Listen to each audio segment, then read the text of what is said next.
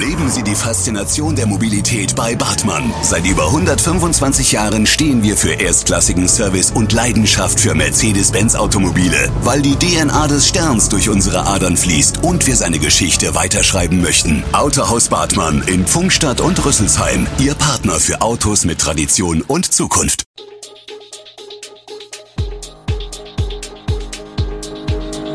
Gude, unser morgendliches News Update. Das Wichtigste aus Südhessen für Sie im Überblick. Guten Morgen aus Darmstadt an diesem 11. April. Gastronomen haben gemischte Gefühle wegen Corona-Lockerungen, Kontrollen sollen Parkhaus in Rüsselsheim verhindern und die aktuelle Lage in der Ukraine. Das und mehr gibt es heute für Sie im Podcast dass das Haus an der Ecke Pankratius und Backhausstraße im Darmstädter Martinsviertel den Besitzer gewechselt hat und abgerissen werden soll, stand schon länger fest. Nach entsprechender Kündigung zog nun zum 31. März die Kneipe Bangertseck aus.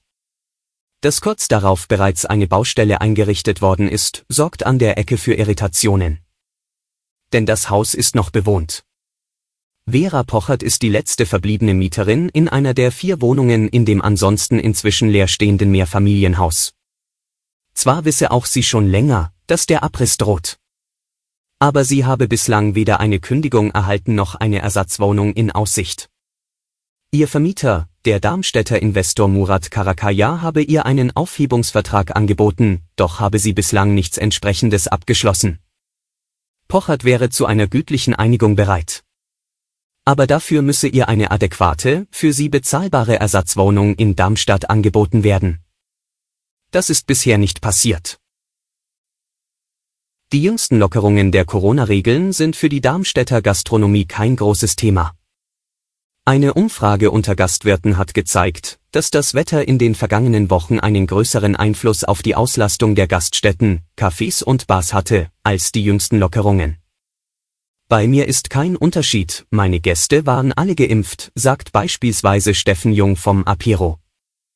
Dennoch bringen die Lockerungen Vorteile mit sich. So dürfen wieder größere Gruppen gemeinsam an einem Tisch bewirtschaftet werden und auch größere Frühstücksbuffets können wieder angeboten werden. Ein Problem, das trotz der Lockerungen geblieben ist, ist hingegen der Personalmangel in der Gastronomie. Während der Pandemie haben sich viele Beschäftigte umorientiert. Auch die derzeitige Inflation macht den Wirten Sorge.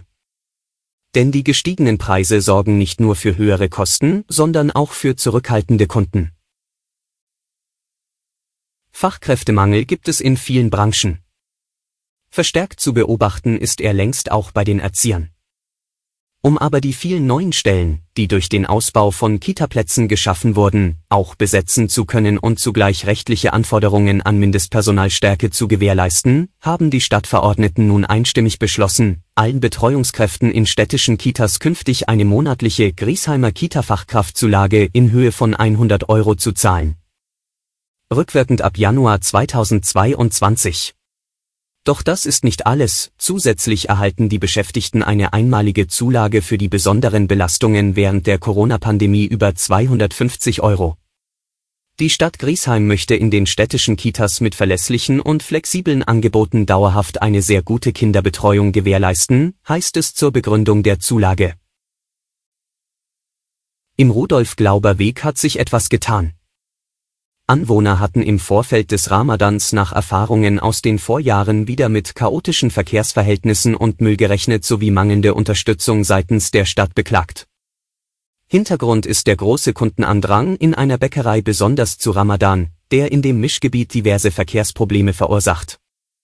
Ordnungsamt und Landespolizei legten einen besonderen Fokus auf den Glauberweg.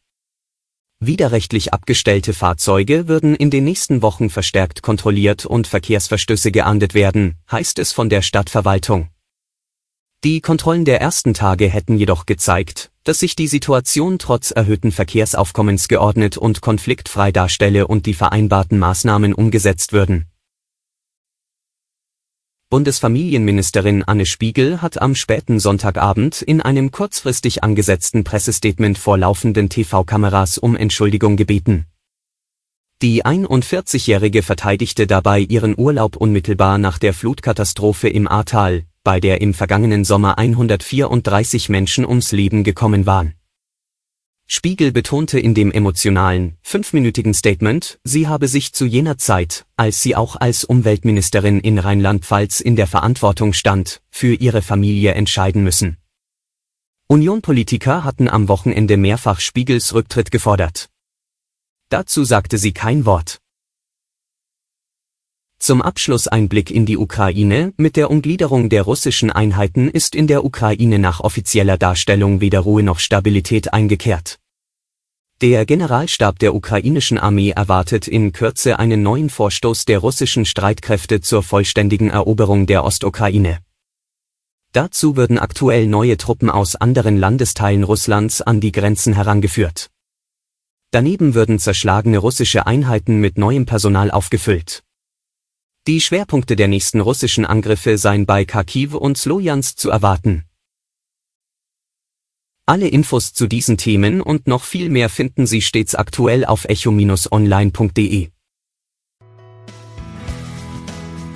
Gute Südhessen ist eine Produktion der VAM von Allgemeiner Zeitung, Wiesbadener Kurier, Echo Online und Mittelhessen.de.